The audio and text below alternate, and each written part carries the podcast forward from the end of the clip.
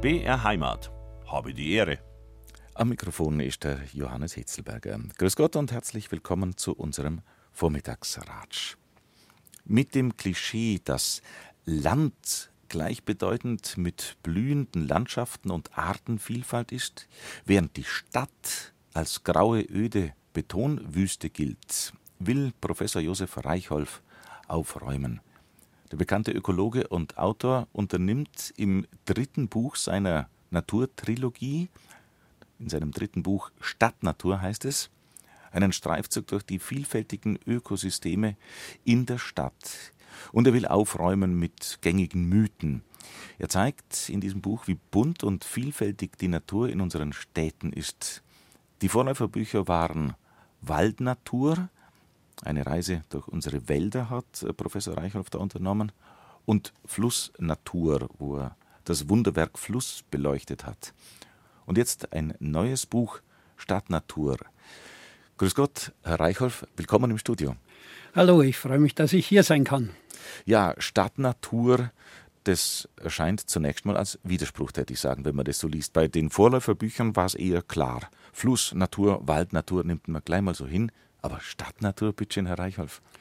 Ja, das ist richtig und falsch zugleich. Aber ein Eindruck, den ich sehr lebendig im Gedächtnis habe, mag erläutern, dass man hier einem Klischee unterworfen ist.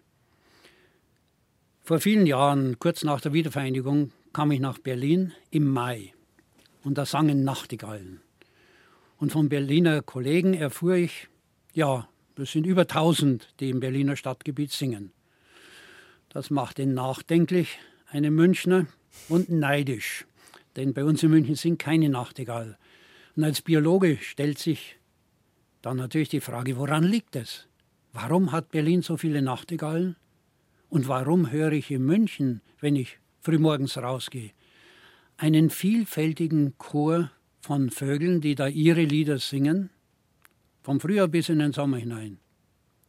Und draußen auf dem offenen Land, da wird es immer schwerer, überhaupt noch eine Lerche zu hören. Und das war sozusagen das Programm, das ich schon zu Beginn meines Münchenaufenthalts 1965 mir auferlegt empfand, weil ich ein Kind der niederbayerischen Fluren und des unteren Inns war und mit dem Klischee in die Stadt kam, graue Städte, Mauern, da wird jetzt nichts mehr von deiner blühenden Heimat zu finden sein. Und das war falsch. Habe die Ehre, unser Vormittagsratsch. Heute mit Professor Josef Reichholf. Er hat ein neues Buch geschrieben, Stadtnatur. Untertitel Eine neue Heimat für Tiere und Pflanzen. Und am Anfang des Buches steht, allen gewidmet, die gegen die Nachverdichtung kämpfen und sich einsetzen für die Erhaltung innerstädtischer Freiräume mit ihrer Natur. Herr Professor Reichholf, Nachverdichtung, darüber reden wir nachher noch, ein ganz wichtiges Thema. Aber zunächst mal vielleicht die Frage, was ist denn eigentlich Natur? Was versteht der Biologe? Was verstehen Sie unter Natur? Unter Natur wird sehr Vielfältiges verstanden. Ich würde mal gerne davon ausgehen, was im Allgemeinen mit Natur verbunden wird. Das ist das, was wächst und gedeiht, also zum Beispiel Wälder, Wiesen, Gebüsch, Seen, Teiche, also das, was wir im wissenschaftlichen Bereich Biotope nennen. Aber Biotope enthält ja Bios, das Leben, und mit diesem Leben verbinden wir dass auch Tiere drinnen sind, nicht nur Pflanzen als Kulisse, sondern dass ja, Fuchs und Hase, Vogel und Schmetterling vorkommen. Und da scheiden sich sozusagen die Geister.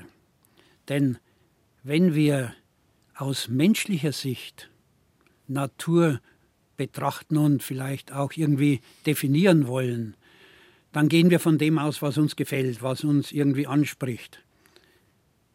Als Biologe sollte ich aber den anderen Weg wählen und die Frage stellen, was halten denn Tiere und Pflanzen von den Orten, an denen sie leben können? Zum Beispiel, was hält der Wanderfalke von den Türmen der Münchner Frauenkirche oder vom Heizkraftwerk oder von einer tollen romantischen Felswand in den Bergen. Da sind wir bei dem, was, was landläufig ja für, finde ich, für Natur gehalten wird. Also zum einen mal, die Stadt ist das Ende der Natur, ein Klischee. Und das nächste Klischee ist vielleicht, dass Natur, wenn, wenn sie wirklich Natur sein soll, so ausschauen muss, wie vielleicht im Nationalpark Bayerischer Wald oder so. Ja, ganz genau. Das sind diese typischen Vorstellungen. Was äh, ich anstrebe, das ist, dass wir mehr als üblicherweise das gemacht wird, versuchen, gleichsam den Blickwinkel insbesondere der Tiere, denn die können wählen. Pflanzen tun sich da schwerer, aber Tiere können wählen, wo sie hinwandern, wo sie versuchen, ihr Leben zu führen. Diesen Blickwinkel einzunehmen, dann ist der Blickwinkel des Fuchses, der in die Stadt gezogen ist, selbstverständlich ein erheblich günstigerer als seines Anverwandten, der draußen in der freien Natur, wie es heißt, geblieben ist, wo er tagtäglich der Gefahr ausgesetzt ist, totgeschossen zu werden. In der Stadt wird er eher mit Interesse betrachtet oder man kümmert sich einfach nicht drum, weil man gewöhnt ist, ja, da laufen Füchse auch am Tag rum, so wie das Katzen oder Hunde tun. Und diese, dieser Wechsel in der Betrachtungsweise, der sagt uns sehr, sehr viel. Er sagt uns, dass Städte nicht nur außerordentlich artenreich sind, sondern dass es sich für viele Tiere besser leben lässt in den Städten als draußen. Sie haben Ihr Buch gegliedert in äh, fünf Kapitel, mit, die nennen sich, heißen Betrachtungen, Befunde, Begründungen, Bedrohungen, Bewertungen. Und dann kommen noch Nachgedanken, das wird auch äh, das äh, Schlussthema sozusagen unserer Sendung sein. Beginnen tun Sie im Buch mit drei Erlebnissen zur Einführung. Sie haben es vorhin schon ein bisschen angesprochen, die Nachtigallen in Berlin. Äh, und den Wanderfalken haben Sie jetzt auch schon angesprochen. Das heißt, der Wanderfalke, in, im Buch wird der Kölner Dom mit angesprochen.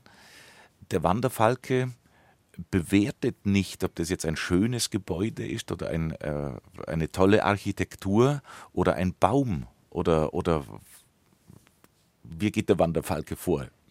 Ja, ganz genau, das ist der Punkt. Der Wanderfalke betrachtet, wenn ich das jetzt trotzdem so vermenschlichend ausgedrückt sagen darf, etwas Hochaufragendes nach seinen Möglichkeiten daran, einen Ruheplatz zu finden, oder eventuell am günstigsten, wenn die Zeit ist, daran zu nisten.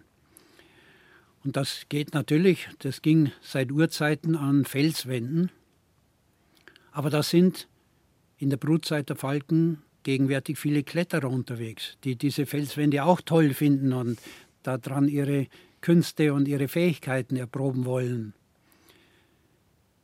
Der Kölner Dom mit seiner reichen Fassadenstruktur ist ein Kunstfelsen aus der Sicht des Wanderfalken, der von niemand bestiegen wird. Wenn Wanderfalken dort oben ihr Nest bauen, können sie praktisch ganz sicher sein, dass niemand raufkommt, die Jungen rausholt oder sonst irgendwie stört. Und an den Heizkraftwerkstürmen in München, da gibt es keine solchen Nischen. Da hat man dann eben einen künstlichen Nistplatz geschaffen, den die Wanderfalken angenommen haben und es funktioniert auch. Also es ist einfach notwendig, den Blickwinkel zu ändern und der besagt, Städte sind reich an felsenähnlichen Strukturen, da gibt es kaum Verfolgung seitens der Menschen und jede Menge Tauben, die genau das ideale Futter für die Wanderfalken sind.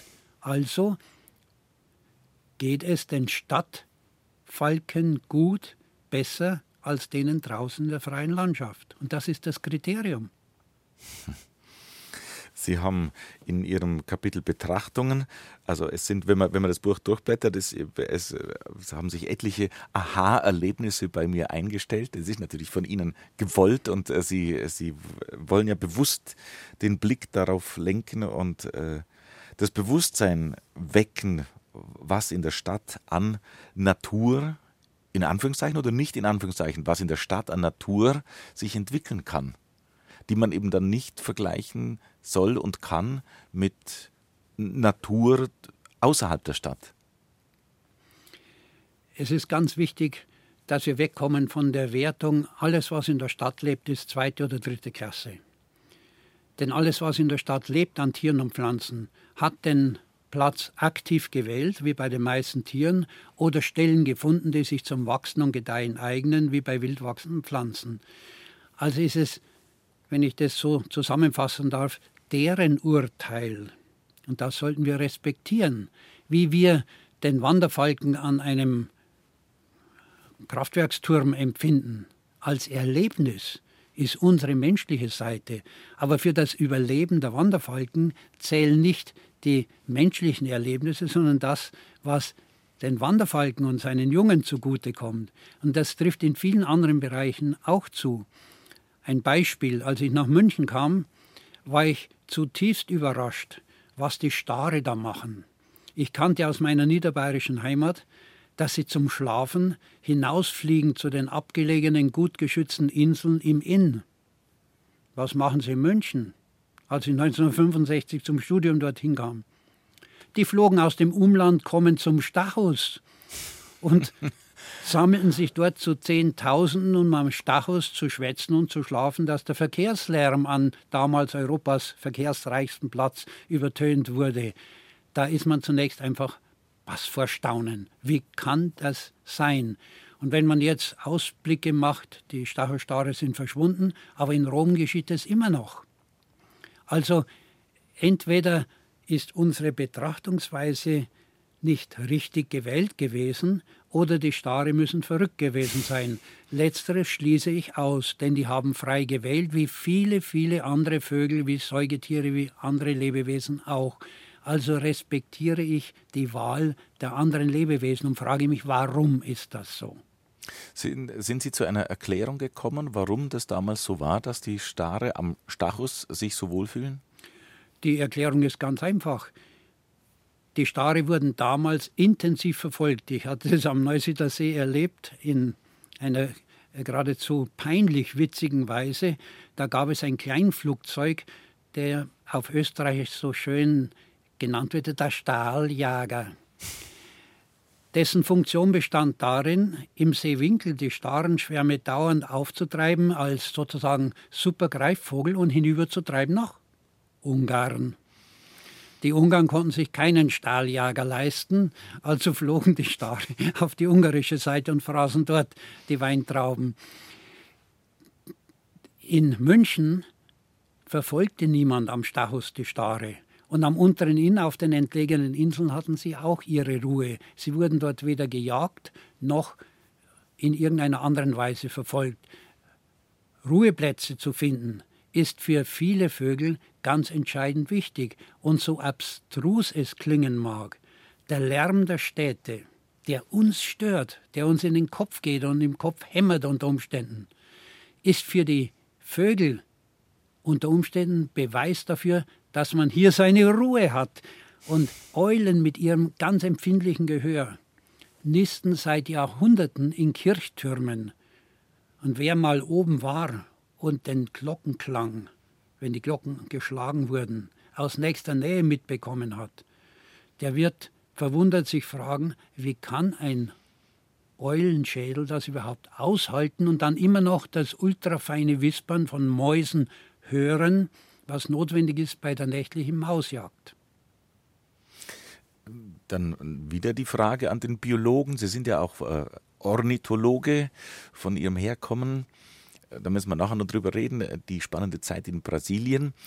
Aber warum macht die Eule das? Wie, wie, wie schafft sie das? Das hat ja auch ähm, organische Gründe. Also sie muss das ja aushalten. Die, die sind ja Schwingungen. Äh, das könnte ja sein, dass das Gehör geschädigt wird, wenn sie da immer neben der, der, der Glocke sich aufhält. Das würde man natürlich annehmen äh, wollen oder geradezu annehmen müssen, aber dem ist nicht so. Die Eulen hören in höheren Frequenzbereichen. Ähm, man kann sich das vielleicht so vorstellen, was für uns Menschen das unter Umständen sogar beruhigende Rauschen der Wellen ist oder das Donnern eines Wasserfalls. Das ist für die Eulen dann halt immer wieder der Donner der Glocken, der jenseits ihres Bereichs liegt im akustischen, der für sie für das eigentliche Eulenleben wichtig ist. Der ist im ganz hochfrequenten Schall- und im Ultraschallbereich. Und da stört der Glockenklang nicht. Wir wissen aus modernen Untersuchungen, dass im Stadtverkehr oder dem Stadtverkehr ausgesetzte Vögel, Buchfinken beispielsweise oder Amseln, in den Großstädten lauter singen als im Wald draußen. Sie kämpfen gegen den Hintergrundlärm an. Aber es funktioniert trotzdem. Dafür können sie in größerer Häufigkeit pro Quadratkilometer gerechnet in der Stadt leben als draußen im Wald. Habe die Ehre, unser Vormittagsratsch auf BR Heimat. Heute mit Professor Josef Reichholf. Er hat ein neues Buch geschrieben, Stadt Natur. Und er räumt auf mit gängigen Klischees. Herr Reichholf, ich habe vorhin die Schwalben angesprochen, die sind mir auch deswegen in den Sinn gekommen. Ich war mit meiner Frau Ende Juni zwei Wochen in Griechenland und da war Schwalbenbrutzeit und äh, sie haben, wenn man da schaut, an den für meinen Geschmack unmöglichsten äh, Plätzen ihr Nest gebaut gehabt am Hoteleingang oder im, im, im Restaurant auf dem Weg zum Klo. Also frequentiert mit Menschen und beleuchtet, Tag und Nacht fast, kann man sagen. Bei uns habe ich solche äh, Schwalbenvorkommen in dieser Häufigkeit äh, schon lange nicht mehr erlebt. Ja, die Zeit der Schwalben ist bei uns weitgehend vorbei, muss man sagen. Das, was Sie schildern, das kenne ich aus meiner Kindheit und Jugend aus der niederbayerischen Heimat. Auch da war es üblich, dass nicht nur an den Bauernhöfen an und in den Ställen Schwalben ihre Nester gebaut hatten, Mehlschwalben in lockeren Gruppen, in kleinen Kolonien und die Rauchschwalben in den Ställen oder in den Zimmern auf einer Lampe oder in irgendeiner Nische als Stütze für die Nester. Das hat zwei Gründe, warum das heute kaum noch bei uns hier kaum noch zu sehen ist.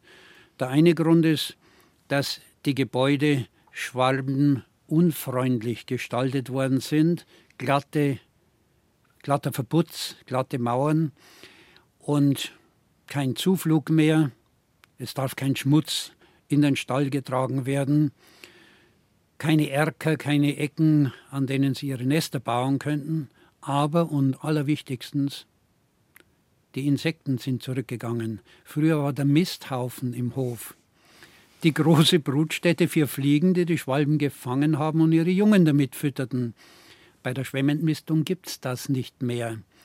Deswegen, und damit schließt sich der Bogen zur Stadtnatur, sind die Chancen für Schwalben inzwischen zumindest in den Randbereichen der Städte größer geworden als am Land. Denn im Stadtrandgebiet gibt es nach wie vor reichlich Insekten, die für Schwalben als Nahrung geeignet sind. Und da sind an den Häusern Ecken und Winkel vorhanden, vor allem wenn es sich um ältere Bauwerke handelt, an denen sie ihre Nester machen können. Und das kann man unterstützen mit Brettchen, mit Vorrichtungen, die die Nester abstützen oder direkt kann man über den Landesbund für Vogelschutz in Bayern besorgen, mit Kunstnestern, die so gestaltet sind, dass sie ideal sind für die Mehlschwalben oder für die Rauchschwalben zum Nisten. Die Stadt ist die Chance für die Schwalben, am Land draußen sind die Chancen immer schlechter geworden. Das kann man in Ihrem Buch sehr schön äh, erkennen und erfahren, dass die Stadt große Chancen äh, bietet für die Tierwelt, Stadt, Natur. Und äh, Sie erklären da zum Beispiel, dass man genau hinschauen muss. Äh, Stadtpark, Naturpark, Nationalpark. Äh, ja, genau hinschauen, auch auf die Bedeutung der Wörter und was dahinter steckt. Die Bezeichnung oder die Verbindung mit Park drückt eigentlich aus, worum es uns geht. Zugänglichkeit. Die meisten Menschen schätzen die eigentliche Wildnis, wo alles dicht zugewuchert ist, gar nicht so sehr. Das ist für sie abweisend, feindlich, verständlicherweise. Während Natur, die zugänglich ist, die mag man, die bietet Erholung, da kann man sich darin, wie es früher so schön hieß, ergehen. Da muss man nicht durchjoggen, wie das heute gemacht wird, sondern da kann man im lockeren Spazierengehen genießen, was die Vögel zwitschern, singen, wie die Eichhörnchen kommen und schauen, ob die Besucherin oder der Besucher was Gutes mitgebracht hat. Da kann man unter Umständen, wenn ein Bächlein oder ein Teich angrenzt, eine Ringelnatter beobachten, wie sie Frösche fängt und und und Libellen, Schmetterlinge fliegen. Das alles kann man in den Städten inzwischen besser sehen und beobachten und erleben, als das draußen aus dem Land möglich ist. Denn das Land wird intensiv genutzt, muss aus der Sicht der bäuerlichen Bevölkerung, dass sie überleben kann, intensiv genutzt werden. Die Stadtbevölkerung hat das Privileg, dass die Freiflächen nichts produzieren müssen, was verkauft wird, sondern dass sie zur Verfügung stehen für die eigene Erholung, für den Qualitätsgewinn im Leben und nicht für die Steigerung des Einkommens. Da kann man dann auch gleich fragen, so wie Sie es im, im Buch dann äh, beschreiben, wo beginnt die Stadt oder wo endet die Natur? Und äh, es ist ja nicht so, dass Natur außerhalb der Stadt, eben wie Sie gerade schon angedeutet haben, äh, zur freien Verfügung steht für den Menschen, sondern sie muss landwirtschaftlich genutzt werden, sie muss Ertrag bringen. Ja, ganz genau. Das Maisfeld soll Mais produzieren und sonst nichts. Deswegen darf eigentlich im Maisfeld im Regelfall, es gibt Ausnahmen, aber im Regelfall gar nichts anderes wachsen als die Maispflanzen. Und das bedeutet, dass eben auch nahezu keine Tiere dort leben können. Der Maiszünser, der vom Mais leben würde, oder der Maiswurzelbohrer, die sind äußerst unerwünscht, denn die würden ja Schäden verursachen. Also ist eigentlich das Maisfeld eher das Ende der Natur als die Stadt, wo sogar in den Innenstädten irgendwelche Ecken und Winkeln vorhanden sind, in denen Tiere leben und Pflanzen wachsen können. Klingt provokant, äh, ist aber einfach ein Befund. Ist so, das ist der objektive Befund. Und ähm, genauso objektiv ist ein modern verglastes Hochhaus, ist tatsächlich das Ende von Natur, vergleichbar einem Maisfeld, das kein weiteres Leben zulässt.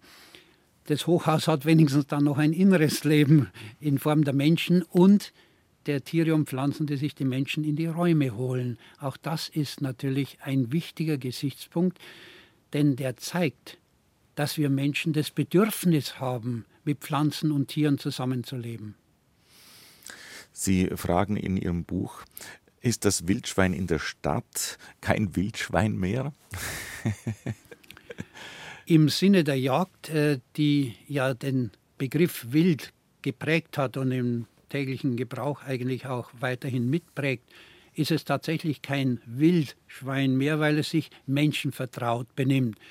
Im Sinne des Wildschweins als Art ist es ein völlig normales Leben, das eben nicht permanent mit Flucht und Angst verbunden ist wie draußen, sondern wo die Wildschweinmutter, die Bache in der Jägersprache, ihre Frischlinge in der Jägersprache, also die Jungen, in Ruhe führen kann.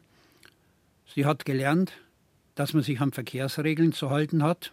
Schweine sind klug, die schaffen das. Und sie hat erfahren, dass diese komischen Zweibeiner völlig harmlos sind. Mit denen kann man sich bestens arrangieren und im günstigsten Fall kriegt man in Berlin geschieht das an einer Frittenbude sogar frische Pommes frites oder sonstige Leckereien. Und ich erinnere mich an meine ganz frühe Zeit in München, da gab es im Eversberger Forst eine, ein Gasthaus, zu dem kam an den Wochenenden eine Wildsau namens Stasi, hatte nichts mit der Staatssicherheit zu tun, sondern die hieß Stasi und hat sich dort ihr Weißbier abgeholt. Das war die große Sensation und die kam dann auch mit den Jungen. Also Schweine sind gelehrig und kommen mit der Menschenwelt zurecht, wie viele andere größere Säugetiere auch, wenn man sie lässt. Das ist das Entscheidende. Habe die Ehre, unser Vormittagsratsch um 10.43 Uhr gleich.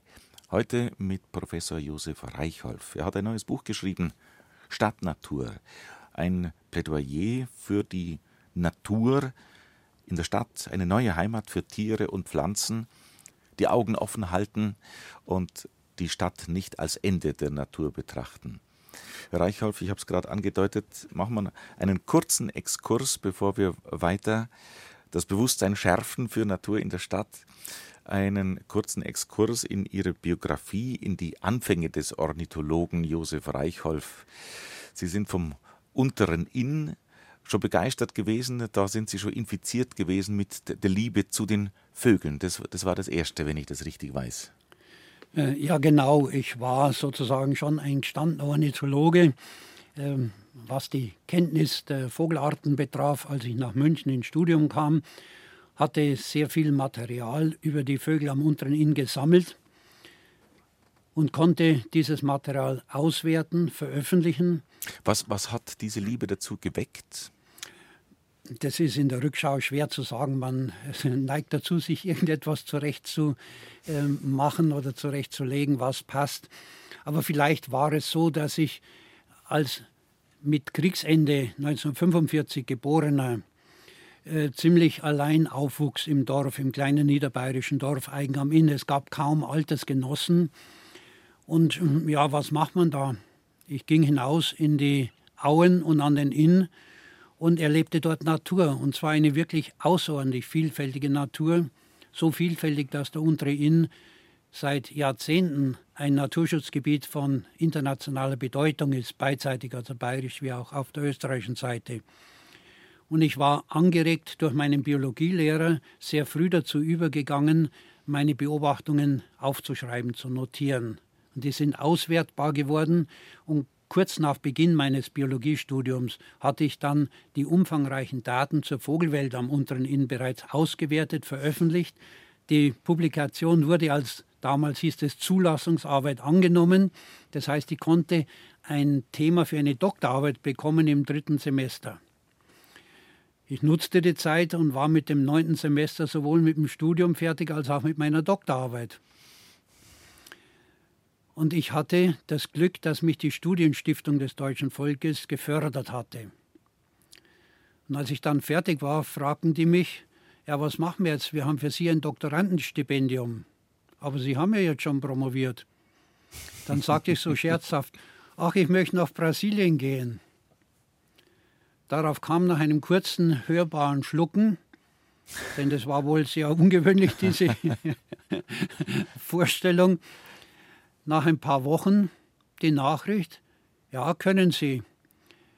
Wir haben für Sie ein großzügiges Reisestipendium zur Verfügung gestellt als Ersatz für die Doktorandenförderung mit dem Ergebnis, dass ich ein Jahr in Brasilien zubringen konnte. Ganz ohne Auflagen, einfach brasilianische Natur und angrenzende Länder kennenlernen konnte. Und das schließt wieder den Bogen zur Stadtnatur. Kurz, kurz eingehakt, Brasilien ist ein großes Land.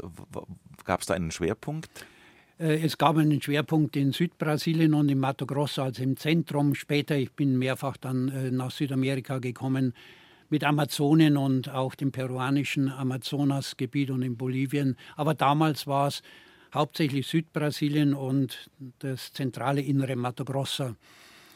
Und aus München kommend, wo ich studiert hatte, der Wechsel nach Brasilien, das war so etwas wie jetzt in eine Tropenwelt, äh, die einer Traumwelt entspricht. Und der erste Eindruck von dieser Tropenwelt war ein wunderschöner großer Morpho, ein Schmetterling größer als Handflächen, der in überirdischem Blau strahlt, der flog in Rio durch eine der Straßenschluchten. Einen Schmetterling, den ich im Amazonas Regenwald erwartet hatte, der flog in Rio rum. Und es gab dort jede Menge Vögel. Es gab Schmetterlinge in einer Fülle, dass ich äh, zunächst kapitulierte mit dem Bestimmen. Also es war wiederum dieses Augenöffnen, Du musst nicht in der sogenannten oder scheinbar unberührten Natur sein, um Natur, um natürliche Vielfalt erleben zu können. Und das hat sich in vielen, in den allermeisten Städten, die ich im Laufe meines Lebens kennengelernt hatte, immer wieder bestätigt, ob in Nordamerika, in Australien, in Asien, aber eben insbesondere in Südamerika, wo Stadt und Land noch viel stärker einander durchdringen, als bei uns das der Fall ist. Da sind wir jetzt wieder bei Ihrem Buch Stadt, Natur und bei Ihrem äh, dann doch Spezialgebiet zunächst einmal äh, eben die Ornithologie. Und äh, Sie schreiben, im Kapitel Befunde. Am besten erfasst sind die Stadtvögel. Wieso? Ja, nun, es gibt sehr viele an der Vogelwelt Interessierte, äh, die äh, einfach aufgrund der Bevölkerungsverteilung natürlich auch schwerpunktmäßig in den Städten leben. Und was tut man da? Man geht in den nächsten Stadtpark, da lernt man eine Fülle von Arten schon kennen und erweitert dann nach und nach äh, sein äh, Streifgebiet, oh, bekommt logischerweise bevorzugt die Gebiete, etwa die Münchner Ornithologen, die pilgern zum Ismaninger Speichersee, denn das ist dort das große ornithologische Zentrum, oder an die renaturierte Isar, wo es das ganze Jahr über spannend ist, oder eben dann äh, zu den Bergen mit den Gebirgsvögeln. Aber grundsätzlich zeigt sich sehr schnell auf den Zeitaufwand bezogen, also zum Beispiel innerhalb einer Stunde, ist es viel leichter in der Stadt viele verschiedene Vogelarten zu sehen als draußen aus dem Land. Und in Zahlen umgesetzt heißt das, dass im Stadtgebiet von München ungefähr die Hälfte aller überhaupt in Bayern lebenden Vogelarten vorkommt als Brutvögel. In Berlin sind sogar zwei Drittel. Berlin ist großzügiger angelegt. Hamburg auch, da kommen die Meeresvögel dazu. Je größer die Stadt, desto reichhaltiger die Vogelwelt. Und ich pflege scherzhaft zu sagen, auf jeden Berliner kommt mindestens ein Vogel, der Menge nach, aber auf jeden München und jede Münchnerin auch. Also auch die Mengen sind groß in den Städten und äh, das zeigt, dass die Vogelwelt, die ja besser als andere Tiere mit dem eigenen Herumfliegen wählen kann, die Qualitäten des Lebens in der Stadt sehr frühzeitig erkannt hat und seit Jahrhunderten in Form von echten Stadtvögeln auch nutzt. Das war total spannend, äh, wie ich das gelesen habe, eben weil äh, Sie äh, schreiben es auch sogar, oder eine Überschrift im Buch heißt sogar, Klischeebilder erzeugen Voreingenommenheit. Und ich muss zugeben, ich bin, äh, das lebe ich ja auch schon immer wieder seit langer Zeit in München und äh, kenne die Stadt ein bisschen, aber habe auch diese Voreingenommenheit eben, dass sozusagen Natur in der Stadt eben weniger wert ist als die sogenannte Natur draußen auf dem Land. Ja, sie sollte uns mehr wert sein, denn sie ist zugänglicher. Wir können eben die Amsel im Garten oder das Rotkehlchen in aller Ruhe beobachten. Draußen im Wald fällt es viel schwerer. Da sind selbst solche gängigen, häufigen Vögel scheu und entziehen sich der Beobachtung und vermindern dadurch Erlebnisqualität. Was man in der Stadt oft als nächster Nähe erleben kann, ist draußen dann oft nur über Fernglas oder schlimmstenfalls mit Fernrohren mit starker Vergrößerung sichtbar geworden, wie zum Beispiel bei vielen Wasservögeln, die aus guten Gründen scheu sind, weil sie gejagt werden.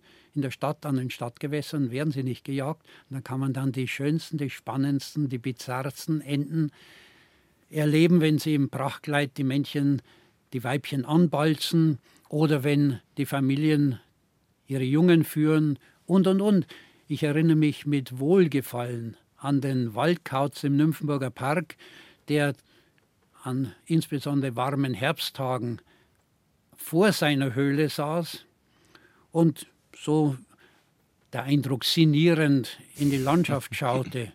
Aber wenn eine etwas auffällig gekleidete Dame unten auf dem Fußweg vorbeiging, dann hat er den Kopf verdreht und nachgeschaut die Leute, die dem Waldkauz zuschauten, die konnten das Lachen nicht verkneifen.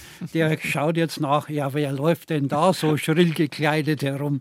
Das sind Stadterlebnisse. Sie, ein Kapitel widmet sich, oder ja, ein Kapitel widmet sich ja auch einem Thema, wo viele Leute die Nase rümpfen. Das sind die Tauben in der Stadt. Ja, das Naserümpfen ist verständlich, aber trotzdem äh, sollte man äh, da zurückhaltender sein, als das vor allen Dingen von den Stadtverwaltungen äh, in der Praxis gehandhabt wird.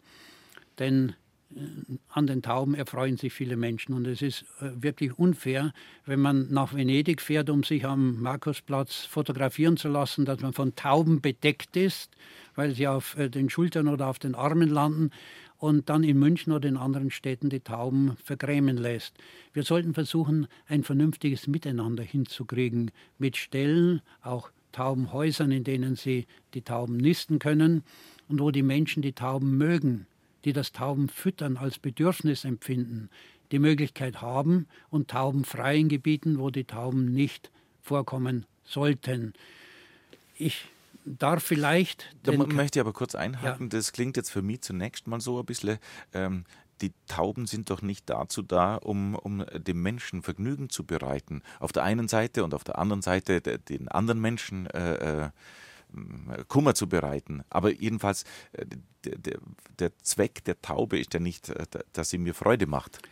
Ja, nun, dieses äh, Zweckargumentieren, das hat eben so äh, seine Fallen. Tauben wurden früher in Massen gehalten, in Stadt und Land, weil man die Jungen essen wollte.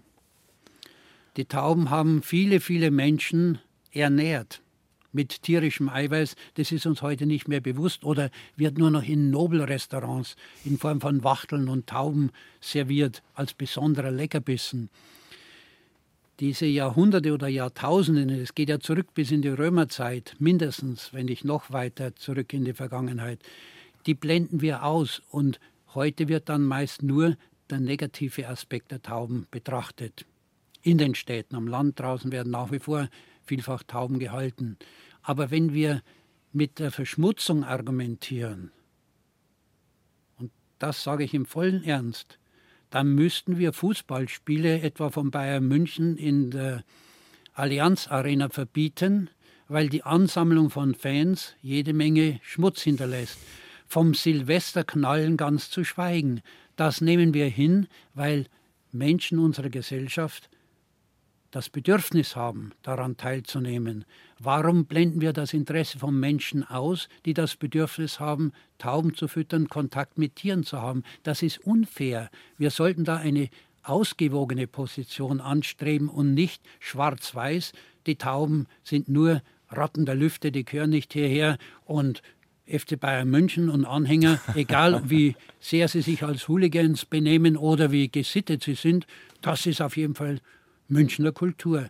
Da ist das Urteil, das wir fällen, wirklich extrem schief gelagert.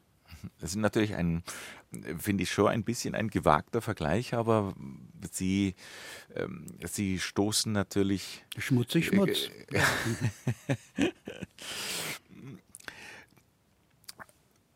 Sie haben vorhin angesprochen diesen wunderbaren Schmetterling in Rio. Ein Kapitel im Buch geht auch um bei uns um die nächtliche Schmetterlingsfülle in der Stadt. Ja, wir haben, also ich hatte das äh, Privileg an der Zoologischen Staatssammlung, diese Möglichkeit nicht nur gehabt zu haben, sondern mit den Kollegen in der Schmetterlingssektion auch die Spezialisten, die zweifelhafte Fälle dann eindeutig entscheidend bestimmen konnten, sodass ich über viele Jahre untersuchen konnte, was nachts in München fliegt an Schmetterlingen und anderen Insekten. Und das Ergebnis war äußerst erstaunlich. Nämlich erstens eine große Zahl unterschiedlicher Arten, hunderte verschiedener Arten, die im Stadtgebiet leben. Und zweitens in Mengen, die inzwischen an Ortsrändern am Land draußen nicht mehr erreicht werden, weil dort die großen Rückgänge der Schmetterlinge und anderer Insekten stattgefunden haben, bei Weitem nicht so sehr oder überhaupt nicht in den Städten, in Großstädten am allerwenigsten. Und solche Befunde, die stimmen nachdenklich, wenn im zentrumsnahen Bereich dreimal so viele Schmetterlingsarten nachts fliegen als am Stadtrand, wo die Maisfelder beginnen, dann kommen Überlegungen auf, was bedeutet das für die Lebensqualität der Menschen. Wir haben noch viel zu besprechen. Lebensqualität ein Stichwort, Mais ein Stichwort und ich habe es eingangs dieser Stunde schon gesagt, Nachverdichtung ein Stichwort.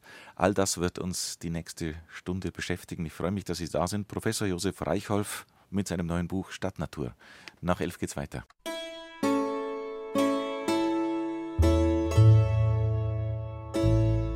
BR Heimat. Habe die Ehre. Am Mikrofon ist der Johannes Hitzelberger. Grüß Gott und herzlich willkommen zur zweiten Runde von unserem Vormittagsratsch. Heute mit Professor Josef Reichholf.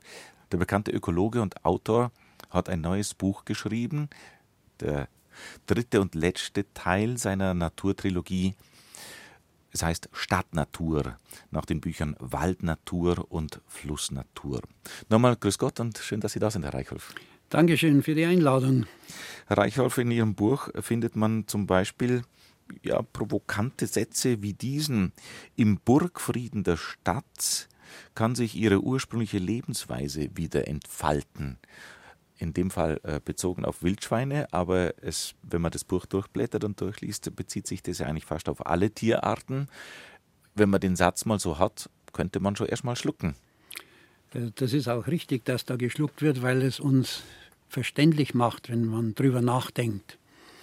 Wie sehr scheu zu sein das Leben vieler Tiere prägt. Die Vögel reagieren mit Vergrößerung ihrer Fluchtdistanz auf die Tatsache, die bejagten Arten, dass sie draußen geschossen werden. Die Fluchtdistanz vermindert sich in den Städten, also können wir da die Vögel, die größeren Vögel, besser beobachten.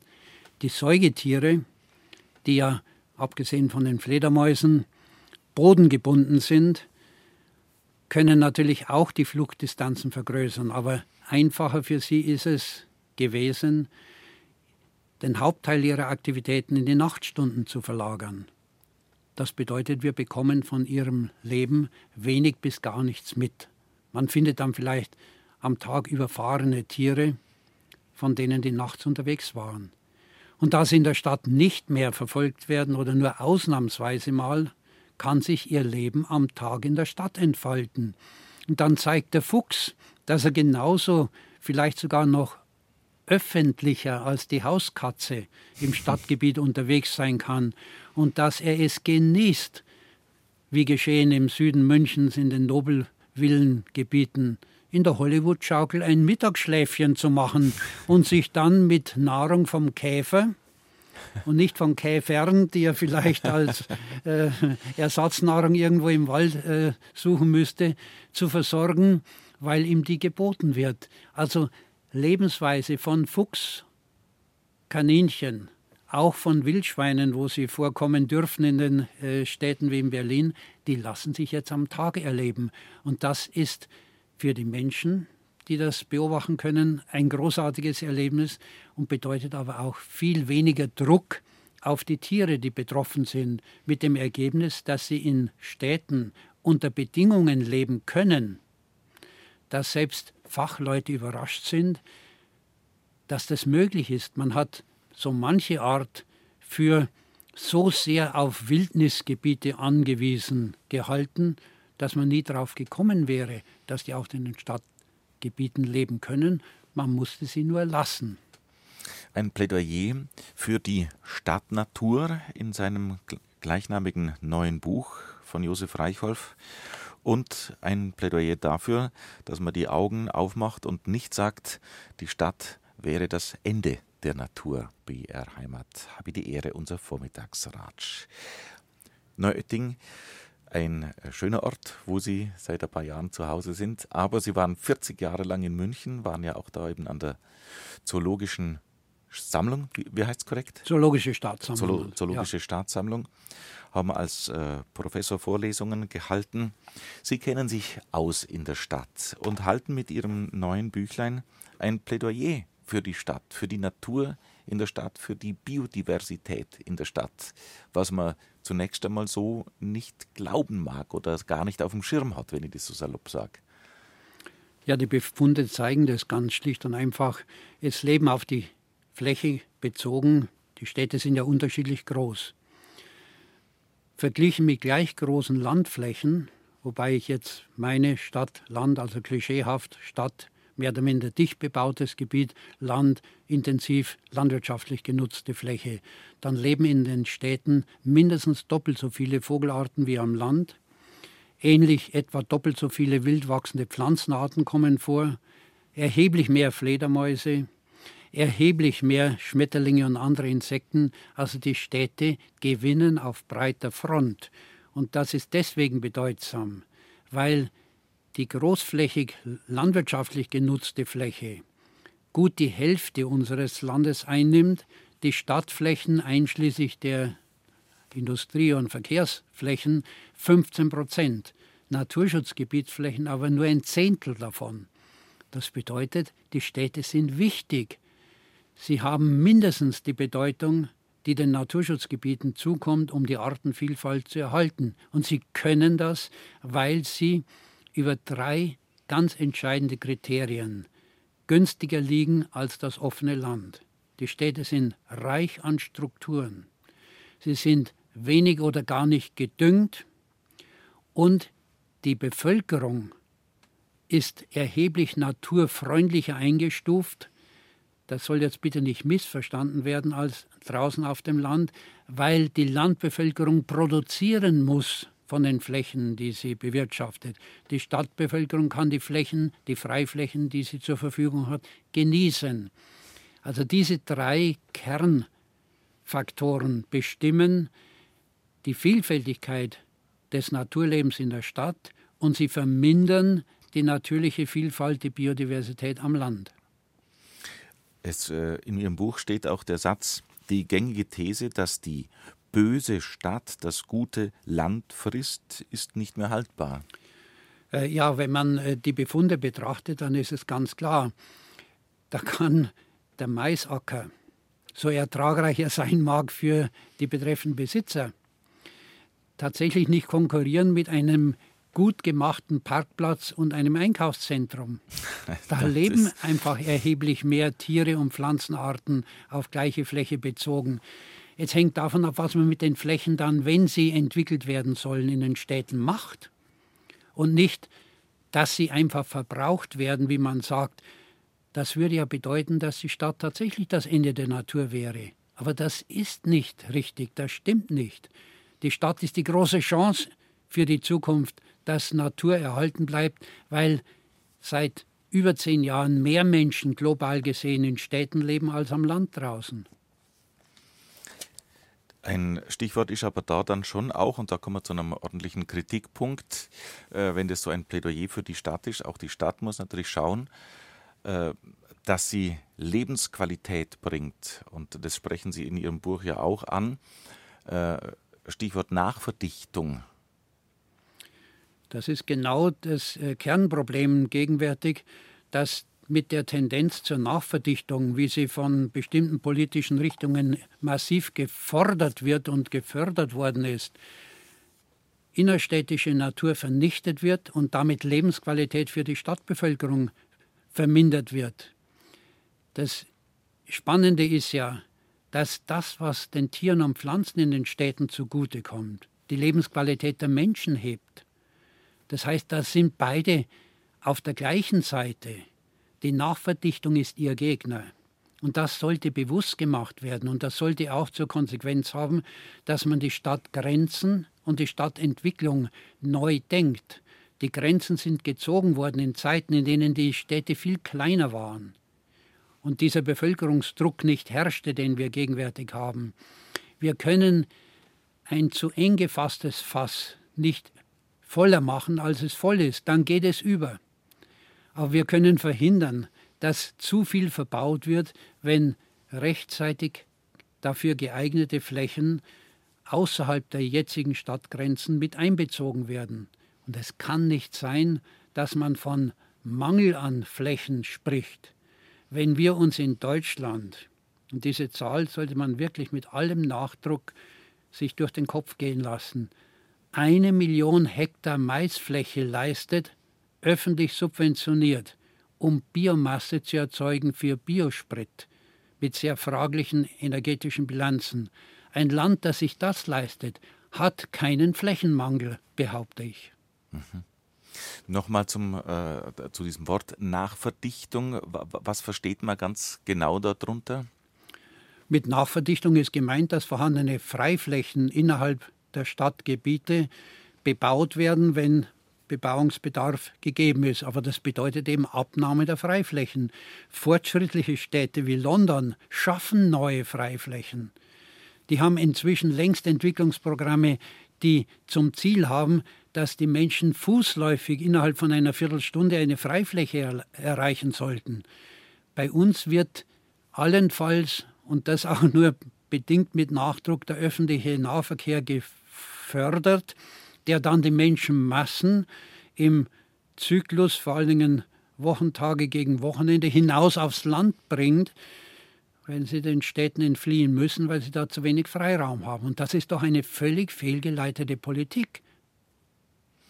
Das heißt, wenn man, man müsste die Städte, jetzt mal von den Tieren haben wir schon geredet, dass die Tiere sich in der Stadt einigermaßen wohlfühlen und nicht nur einigermaßen, Sie haben das ja schon äh, schön beschrieben, aber die Lebensqualität in den Städten fördern, dann würden auch nicht äh, so viele Leute das Bedürfnis verspüren, die Stadt verlassen zu müssen. Ganz genau, ganz genau. Also wenn man den systemischen Zusammenhang betrachtet, dann geht es eben nicht nur um jetzt vorhandene Bau, bebaubare Flächen, Baugebiete, die als solche bereits theoretisch ausgewiesen sind, sondern es geht auch um das Ausmaß des Verkehrs von der Stadt zum Land und aus dem Land in die Städte hinein.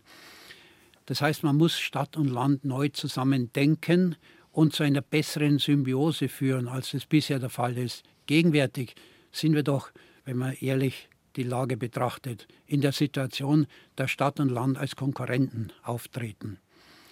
Die Städte oft wenig wohlgelitten sind am Land draußen, man versucht sie zu schröpfen mit Parkplatzgebühren, mit gesperrten Straßen und dergleichen, erwartet aber selbstverständlich, dass die Landbevölkerung völlig frei in die Städte hineinfahren darf. Da käme niemand auf die Idee, bislang in den Städten zu sagen, also Landkreis äh, Garmisch-Partenkirchen, äh, Autonomen dürfen nicht nach München fahren, denn die machen nun Schwierigkeiten mit der Trinkwasserversorgung und die Parkplätze und so weiter. Das ist doch absurd, wenn man in solche Situationen hineingerät. Da muss sehr viel mehr Zusammenarbeit gefördert werden und auch wechselseitiges Verständnis, dass vom Land her nicht nur Forderungen und Verbote kommen, sondern dass man beides zusammenfügt, weil beide davon profitieren. Das ist natürlich etwas, was Sie in Ihrem Buch äh, immer wieder mal ansprechen. Äh, Klischeebilder erzeugen Voreingenommenheit und es ist ein großes Plädoyer, das Buch, eben diese Bilder wegzulassen, das Bewusstsein gegenseitig zu schärfen. Ja, ich versuche das, weil ich äh, beide Seiten kennengelernt habe. Ich äh, lebte ungefähr gleich viel in der Stadt, in München insbesondere, wie auch auf dem Land, wobei ich äh, den jetzigen Wohnort auch dem Land zurechne, weil die Kleinstädte eben dann doch sehr vom Land äh, mitgeprägt sind, sodass ich beide Seiten kenne. Auch die Entwicklungen, wenn ich mein unmittelbares Heimatgebiet betrachte, wie da die bäuerliche Landwirtschaft wegselektiert wurde äh, in der agrarischen Entwicklung und wie sich die Maisfelder im Tal vom unteren Inn ausbreiteten, alles mit öffentlichen Mitteln gefördert. Und da soll man sich dann erholen und da konnten die kleinbäuerlichen Betriebe nicht überleben, das ist ganz klar. Und dann hat man die Bahnlinie stillgelegt und, und, und. Also das sind Entwicklungen abgelaufen, wo man im Nachhinein nur den Kopf schüttelt. Und diese Kurzsichtigkeit der Politik, die wäre wirklich nicht nötig gewesen, wenn man sich von vornherein bereitwilliger zusammengesetzt hätte. Und wir sind jetzt in der Situation, dass die Veränderungen in unserem Land längst es überfällig gemacht haben, die alten Grenzen der Städte in Frage zu stellen. Ostdeutschland hat den großen Vorteil, dass die Stadtgebiete viel großzügiger gefasst sind. Und deswegen blicke ich von meiner Herkunft aus dem Land und von meinem Leben in der Stadt oft neidvoll nach Berlin, wie da Stadt und Land ineinander greifen und wie auch die Menschen mit den Tieren und mit dem sie umgebenden Land zurechtkommen. Das äh, sollte uns bei aller Kritik, die aus Bayern nach Berlin gerichtet wird, auch mal nachdenklich stimmen, dass man da sehr wohl Positives äh, mitnehmen könnte, wenn man sich damit näher und gründlicher befasst. Sie, Herrn, habe die Ehre auf BR Heimat, unserem Vormittagsratsch. Heute mit Professor Josef Reichholf. Er hat ein neues Buch geschrieben, Stadt Natur mit dem Untertitel Eine neue Heimat für Tiere und Pflanzen. Im Großen und Ganzen, Herr Reichholf, ist dieses Buch ein wunderbares Plädoyer für einen offenen Blick auf Natur in der Stadt, aber eben auch mit Anregungen, die Stadt noch mit mehr Lebensqualität zu füllen. Also es gibt einiges zu tun. Und Sie haben auch ein Kapitel drin, Bedrohungen, heißt es. Es ist ja so, äh, es ist auch ein gefährliches Leben in der Stadt. Sie schreiben, bei all dem Positiven sind die Städte dennoch kein idealer Lebensraum für Tiere und Pflanzen. Die Frage ist, was ist denn ein idealer Lebensraum für Tiere und Pflanzen? Den gibt es auf dem Land so ja auch nicht, wie Sie auch im Buch immer wieder schildern. Nein, das Ideal gibt es nirgends, auch für uns Menschen nicht. Natürlich kann man sich oder können sich alle Menschen irgendwelche besseren Zustände vorstellen als die, die sie vorfinden und das idealisieren. Das Einzige, was man jetzt nun von Seiten der Wissenschaft machen kann, das ist schlicht und einfach die Fragen zu beantworten, zu versuchen, was macht denn das Leben von Tieren und Pflanzen in den Städten aus? Und da sind es eben die drei Kernbereiche Vielfalt der Strukturen, kleinteilig, das ermöglicht viel Leben nebeneinander, mosaikartig. Keine oder geringe Verfolgung, das macht das Leben weniger gefährlich in der Stadt. Und was meist äh, im Vergleich zu draußen wenig beachtet wird, die Stadt ist nicht gedüngt oder überdüngt sodass nur wenige Pflanzenarten überhaupt wachsen können, wie das am Land draußen der Fall ist.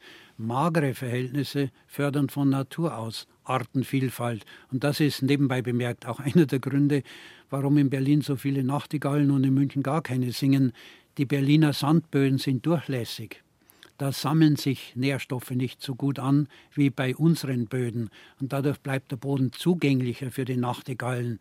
Und trockener, wärmer, als es bei uns im Mai, Juni oft der Fall ist. Aber das jetzt nur nebenbei. Entscheidend ist, die Vielfalt der Lebensbedingungen lässt sich für die verschiedenen Pflanzen und Tiere und auch für den Menschen nicht gleichermaßen optimieren. Das ist immer ein Kompromiss. Mhm. Die einen gewinnen mehr, die anderen verlieren dadurch etwas. Damit muss man leben. Aber das bedeutet nicht, dass man nichts machen kann, um die Bedingungen insgesamt zu verbessern.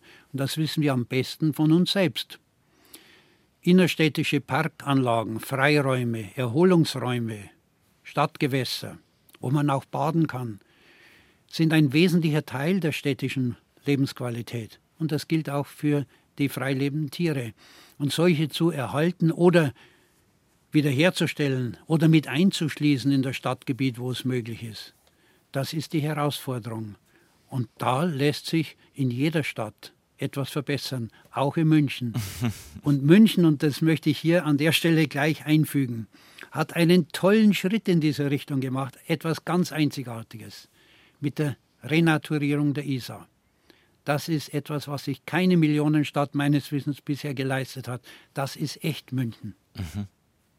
Und die Renaturierung der Isar hat natürlich ja, Raum geschaffen und Lebensqualität gehoben für alle Beteiligten, wenn ja. man das so, so, ja. so sagen, so absolut, pauschal sagen kann. Absolut, ja die, die Tierwelt, die Pflanzenwelt und die Menschen natürlich. Man sieht es ja. ja. Ich meine, auch das muss man so kritisch sagen. Zwischendurch verkommt es im Sommer fast ein bisschen zu einer, einer äh, Party- und Feiermeile. Aber Mai. Ja, gut, wenn man das Walchenseeufer im Sommer betrachtet, das ist auch so dicht belegt wie die renaturierte Isar im Münchner Süden.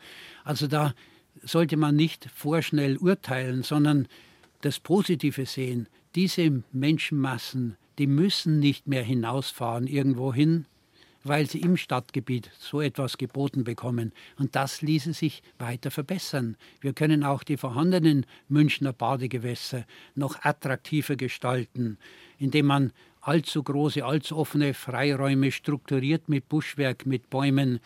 Nicht nur, dass sie Schatten spenden, sondern dass die Leute auch mehr Intimität haben. Das wird geschätzt und bevorzugt. Und das würde Naturschutzgebiete wie etwa die Isar südlich von München entlasten, wo eben viele Menschen genau deswegen hin sind, weil sie dort natürlichere Verhältnisse vorfinden. Ein Kapitel in Ihrem Buch heißt auch, das passt jetzt hier zu, zu dieser Thematik, Parkpflege ist schonender als Landnutzung. Äh, sie sind ja, sage ich mal, gerne ein bisschen unterwegs mit etwas provokanten Aussagen, aber Sie wollen ja bewusst ein bisschen rütteln. Ja, sicher, das muss man ja, denn äh, wer glaubt, äh, die grüne Wiese am Land draußen ist weiterhin so schön, weil sie grün ist, wie vor einem halben Jahrhundert der irrt eben, es blüht dort fast nichts mehr und wenn überhaupt dann einmal im Jahr, wenn der Löwenzahn in Massenblüte kommt. In der Stadt lassen sich die offenen Flächen so bewirtschaften, dass beides möglich ist. Die Nutzung für die menschliche Erholung und das Aufkommen von Blüten und das Rumfliegen von Schmetterlingen. Und da hat sozusagen die wirtschaftliche oder die politische Entwicklung einiges Positives geleistet durch Verknappung des Geldes. Was früher Forderung war von Naturschutzverbänden, ist jetzt geübte Praxis, weil das Geld knapper geworden ist. Es wird nach wie vor aber viel zu viel gepflegt. An Straßenrennen, an Freiflächen, unnötigerweise, weil es die Verkehrssicherheit nicht fördert, sondern nur zu früh zu viele Pflanzen wegmäht, an denen Wildbienen, Schmetterlinge leben könnten. Und da ließe sich auch kleinteilig noch sehr, sehr viel machen, gerade in den Städten, gerade auch in den Kleinstädten, die offenbar immer noch zu viel Geld haben für ihre Pflegemaßnahmen. Aber ich komme nochmal auf diesen Satz zurück. Parkpflege ist schonender als Landnutzung? Ja, die Parkpflege wird als Pflege durchgeführt. Das heißt, man macht sie unter Bedingungen, die neues Wachstum, neues Blühen ermöglichen und nicht zum Abernten von Material, das dann, wie im typischen Fall am Land draußen, als Tierfutter verwendet werden soll. Natürlich, da muss man die Realität ganz klar sehen, kann man von den Landwirten nicht erwarten, dass sie erst zuwarten, bis die Wiese schön blüht und dann mähen sie und verfüttern das an ihr Vieh. Sie müssen füttern, wenn das Futter gebraucht wird und sie wollen und zu Recht nutzen sie das, Futter verwenden, das nahrhaft ist für das Vieh. Und das sind nicht unbedingt die vielen Blumen, sondern das sind bestimmte Gräsersorten. Diese Realität existiert am Land draußen und die Zwänge, unter denen die Landwirtschaft steht, die diktieren so viel, dass wir tatsächlich am Land draußen nur begrenzte Forderungen an die Landwirtschaft stellen können. Da wäre sicher auch mehr möglich, als bisher praktiziert wird, aber es ist nicht in dem Sinne möglich wie in der Stadt. Da kann man den Stadtpark wirklich so pflegen, dass alles möglich ist, Blühen, Schmetterlinge und Sonnenbaden der Menschen oder rumspielen und das schließt auch mal ein, und das ist ein kleiner, aber nicht unwesentlicher Hinweis, dass auch mal Gras zusammengetreten wird. Es muss die Liegewiese nicht immer vorher schon glatt geschoren sein wie ein englischer Golfrasen. Sie hören Habe die Ehre auf BR Heimat, unser Vormittagsratsch, heute mit Professor Josef Reichholf. Er hat ein neues Buch geschrieben, Stadt Natur. Und da spricht Herr Reichholf Klartext, wie es gerne tut, wenn man das so sagen darf. Sie räumen auf mit gängigen Mythen, öffnen uns die Augen, äh, räumen auf mit Klischees, argumentieren gegen Nachverdichtung. Und ja, sie zeigen aber auch auf, dass noch ein bisschen Luft nach oben ist in der sogenannten Stadtnatur oder nicht nur sogenannten, in der Stadtnatur. Denn das ist ja klar, Stadtnatur fördert die Lebensqualität. Aber es gibt noch einiges zu tun. Sie haben schon viel beschrieben, was den Tieren in der Stadt gut gefällt. Aber es gibt noch einiges zu tun, damit es den Menschen auch noch besser gefällt und die Lebensqualität steigt. Ja, sicher. Die gegenwärtige Diskussion äh, im Hinblick auf äh, die Klimaerwärmung drückt es ja in aller Deutlichkeit aus. Wir brauchen mehr Stadtgrün, damit die Temperaturen in Hitzewellen in den Städten erträglich bleiben. Mehr Stadtgrün bedeutet Freiflächen.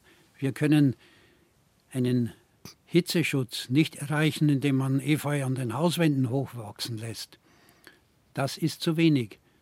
Wir brauchen Freiflächen, in denen Luftaustausch stattfinden kann. Und das ist genau das, was sich wiederum verbindet mit Lebensqualität der Menschen einerseits und Lebensmöglichkeiten für Tiere und Pflanzen andererseits. Das wird zur Einheit. Meine Faustregel, die ich äh, propagieren möchte, ist, dass jede Stadt mindestens ein Drittel ihrer Fläche als Freifläche braucht, erhalten oder wiederherstellen sollte. Und sollte das aus irgendwelchen Gründen, die zwingend sind, nicht möglich sein, dann gäbe es die Möglichkeit, Ersatz zu schaffen. Inwiefern? Wir kennen seit Jahren das Prinzip, dass bei Baumaßnahmen draußen Ersatzbiotope geschaffen werden müssen. Autobahnbau und dergleichen. Warum nicht auch, wenn in der Stadt eine Fläche zugebaut wird im Zuge der Stadtverdichtung, entsprechende Ausgleichsflächen für die Stadtbevölkerung an der Peripherie oder ein Stück weiter draußen auf dem Land zu schaffen. Diese Flächen müssten aufgekauft werden und der Stadtbevölkerung zur Verfügung gestellt als Ersatz, als Ausgleichsflächen für den Verlust von Erholungsflächen. Das ersetzt zwar nicht die Freiflächen in der Stadt, aber es führt in die richtige Richtung. Und es würde ein weiteres Konzept möglich machen, das ich anregen wollte, nämlich dass in der Stadtbevölkerung etwa vergleichbar dem, was der Alpenverein mit seinen Sektionen macht, die dann Hütten irgendwo im Gebirge betreiben. Die Stadtbevölkerung Sektionen für Natur entwickelt, die irgendwo, möglichst nahe an der Peripherie der Stadt, Flächen betreiben, bewirtschaften, die als Erholungsflächen dienen, wo simpel ausgedrückt, aber umso nachdrücklicher, weil mir das sehr wichtig ist, die Kinder rumtollen können und Schmetterlinge erleben können. Sie haben als eben ein Beispiel oder angeregt, was Sie da jetzt gerade schildern, durch einen äh, Kollegen, den Dr. Peter Berthold, und da ist dann dieses Schlagwort entstanden, jeder Gemeinde ihr Biotop. Das geht in diese Richtung. Ganz oder? genau, das ist das Vorbild. Das funktioniert, das wissen wir inzwischen. Aber es funktioniert bisher eigentlich nur auf der kommunalen Ebene von Dörfern und Kleinstädten allenfalls, die eben dann direkt äh, in ihrer unmittelbaren Umgebung Flächen zur Verfügung haben, die sie äh, zum Beispiel ausbackern können, dass ein Teich entsteht oder aus der Bewirtschaftung nehmen können, dass eine Blumenwiese aufwächst. Das ist deswegen so wichtig, weil sich dann die Bevölkerung unmittelbar engagiert für die Erhaltung und Pflege. Das ist etwas ganz anderes, wenn zum Beispiel bei irgendwelchen Naturschutzflächen ein staatlicher Auftrag vergeben wird für Pflegemaßnahmen, die können in der Regel nicht zum optimalen Zeitpunkt in idealer Weise durchgeführt werden, weil die Maschinenringe, die beauftragt sind, halt irgendwann loslegen mit dem Mähen, wenn die Maschinen zur Verfügung stehen und wenn sie Zeit haben. Und das ist unter Umständen der ganz falsche Zeitpunkt. Das direkte Engagement entspricht dem, was man mit einem Garten macht, der schön naturgemäß gestaltet wird. Da muss man selbst persönlich engagiert sein. Und wenn eine Gruppe engagierter in der Stadtbevölkerung draußen eine Fläche entsprechend bewirtschaftet, dann kann das sehr viel besser funktionieren. Und es schadet nichts, wenn auf diese Weise die staatlichen Schutzgebiete eine private oder so halbprivate Konkurrenz bekommen. Da kann man wirklich sagen, nach dem Prinzip Konkurrenz belebt das Geschäft, Konkurrenz fördert die Natur. In Ihren Nachgedanken im Buch heißt es dann abschließend auch äh, sehr versöhnlich oder ja, versöhnlich ist das ganze Buch. Es ist ja, es ist da und dort provokant und regt an und schärft das Bewusstsein. Und eine Überschrift heißt da noch, die Städte zeigen, dass Mensch und Natur gemeinsam Zukunft haben. Ja, das ist meine feste Überzeugung. Äh, ich halte nichts von dieser Trennung Mensch gegen Natur. Also so wie man zu sagen pflegt, Mensch und Natur meint er in der Regel, die Natur ist etwas außerhalb des Menschen. Wir stammen aus der Natur, wir gehören zur Natur und wir haben unsere wirklich verdammte Pflicht und Schuldigkeit, uns naturverträglich zu benehmen. Und wir können das, dieses globale Ziel nur erreichen, wenn wir auf allen Ebenen diese Naturverträglichkeit, dieses Eingebundensein in die Natur wiederbeleben. Das war in früheren Zeiten selbstverständlich. Es lässt sich machen, das zeigen global die vielfältigsten Ansätze. Und die Bereitschaft dazu ist in der Stadtbevölkerung am größten. Das hat unser bayerisches Volksbegehren Rettet die Bienen eindrucksvoll bewiesen. Das war ein Anstoß. Da sollten wir weitermachen auf dieser Schiene. Ich habe es nicht mehr ganz parat, dieses Volksbegehren. Warum hat es das eindrucksvoll bewiesen? Weil die, die Mehrheit der Stimmen aus den Städten kam oder wie, wie ist das begründet? Einerseits und insgesamt mit 1,8 Millionen Stimmen ein so ja geradezu unglaublicher Zuspruch ein solcher po politischer Druck entstanden ist, dass sich die bayerische Staatsregierung genötigt sah, die Forderungen äh, zu übernehmen und es gar nicht erst zu einem Volksentscheid kommen zu lassen, bei dem sie krachend gescheitert wäre, ganz offensichtlich. Und das zeigt auch, dass die von mir immer wieder betonte oder angeregte Symbiose, die Verstärkung des positiven Zusammenwirkens von Stadt und Land die Zukunft ist und nicht die weitere Trennung, ein Vertiefen der Kluft zwischen Stadt und Land. Sie haben es in Ihrem Buch äh, kurz beschrieben, was Sie damals äh, verwundert hat. Sie haben mal eine Vorlesung gehalten mit dem Thema Stadtökologie. Und das hat so viel Zuspruch äh, gefunden unter den Studierenden, was sie damals nicht erwartet hätten. Und es scheint ja heute immer noch so zu sein. Das ist ja Ihr Ansatz, wenn ich das richtig verstehe. Ja, genau. Äh, der, Kern damals war, dass das in der Fakultät für Architektur an der Technischen Universität Münchens geschah. Und das für mich äh, zunächst wirklich ganz Unfassbare war, dass die Studierenden, die ein städtebauliches Aufbaustudium machten, so engagiert und interessiert waren, dass mir nach dem vierten Semester, das ich die, in dem ich diese Vorlesung hielt, die Themen für Referate auszugehen drohten.